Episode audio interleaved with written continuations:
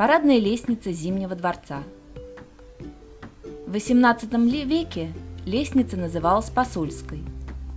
Прибывшие на прием послы поднимались по ней в парадные залы.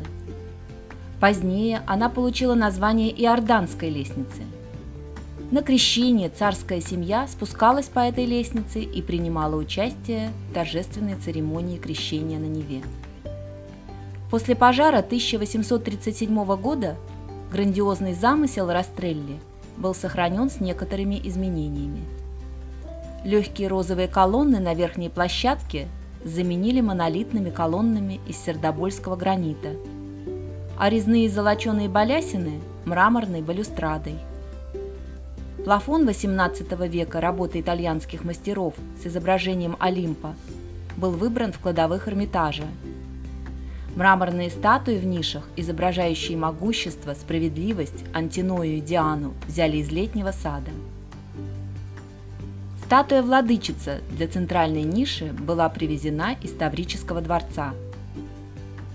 Алебастровые статуи, установленные на кронштейнах, изображают Меркурия, верность, справедливость, мудрость, величие, изобилие, правосудие и музу.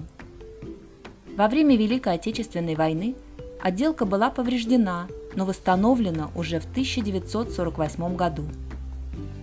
Поднявшись по лестнице, мы оказываемся на площадке, откуда начинаются анфилады парадных залов. Продолжим экскурсию в фельдмаршалском зале –